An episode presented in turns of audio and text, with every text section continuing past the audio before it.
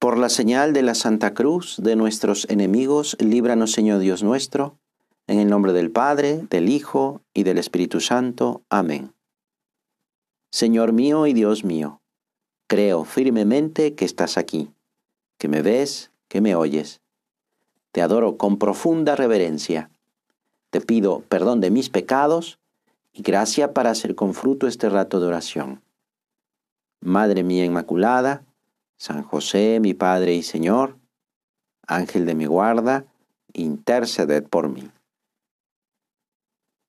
Cuando Jesús estaba a punto de nacer, el emperador romano convocó a un censo en el que toda la población de Israel tenía que ir al lugar de donde era su familia para empadronarse.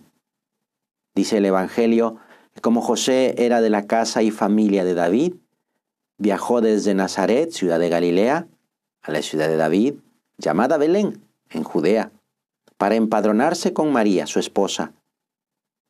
El viaje la verdad es que era largo, unos 120 kilómetros, como cuatro días de camino si todo transcurría normalmente. Iban con alguna de las caravanas que viajaban hacia el sur. La verdad es que María no estaba obligada a realizar el viaje, porque era deber del cabeza de familia. Pero por parte de, José, ¿cómo dejarla sola si estaba a punto de dar a luz? Así es la Virgen en su vida, llena de incomodidades que se le iban presentando porque ya iba conociendo que así sería el camino para seguir a Jesús.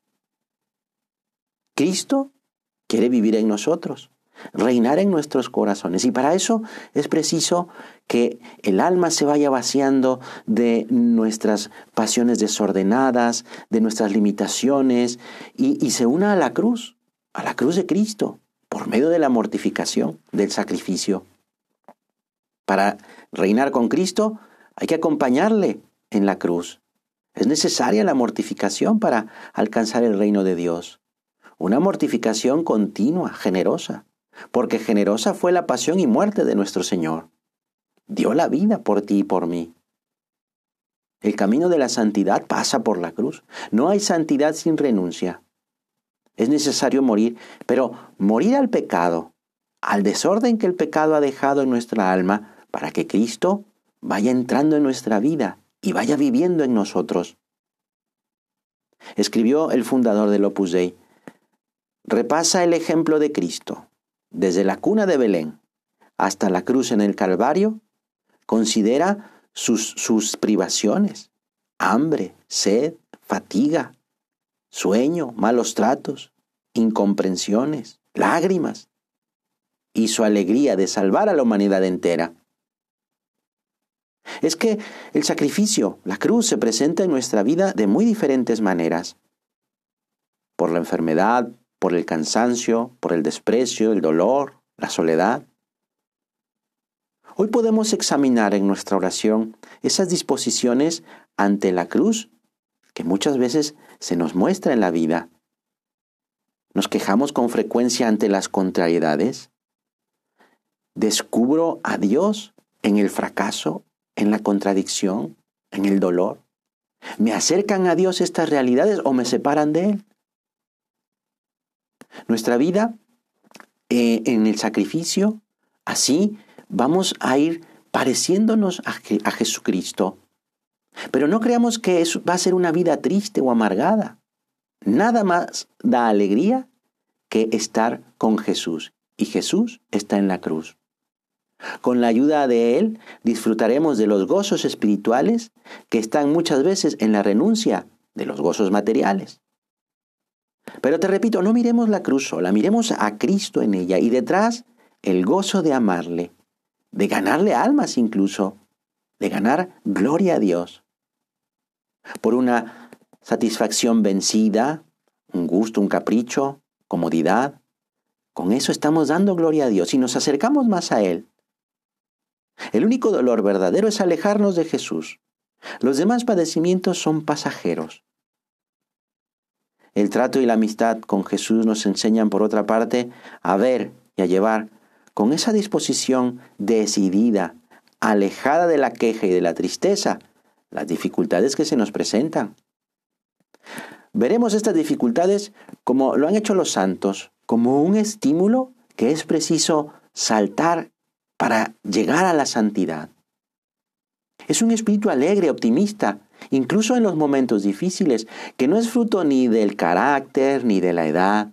Nace de esa profunda vida interior, de ese saber que siempre estoy cerca de Jesús y que Dios es mi Padre.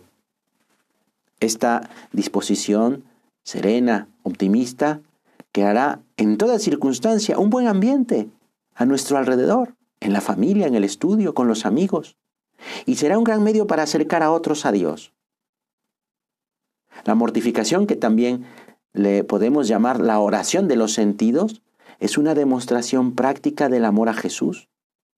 Desde todos los puntos de vista, es de una importancia extraordinaria la mortificación. Por razones humanas, pues el que no sabe dominarse a sí mismo jamás va a influir positivamente en los demás y el ambiente le vencerá.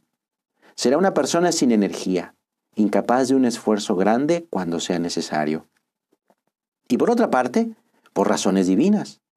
Mira, ¿no te parece justo que con esos pequeños sacrificios demostremos nuestro amor a Jesús que todo lo ha dado por ti y por mí? Vamos a pedirle a la Virgen, Madre de Misericordia, que sepamos conseguir un verdadero espíritu de mortificación. Madre nuestra, ayúdanos a vencer el miedo al dolor, a la autocompasión, sabiendo descubrir la cruz de Jesús en las dificultades de la vida ordinaria y que vivamos el espíritu de penitencia con alegría, porque eso nos hace parecernos a tu Hijo. Que así sea.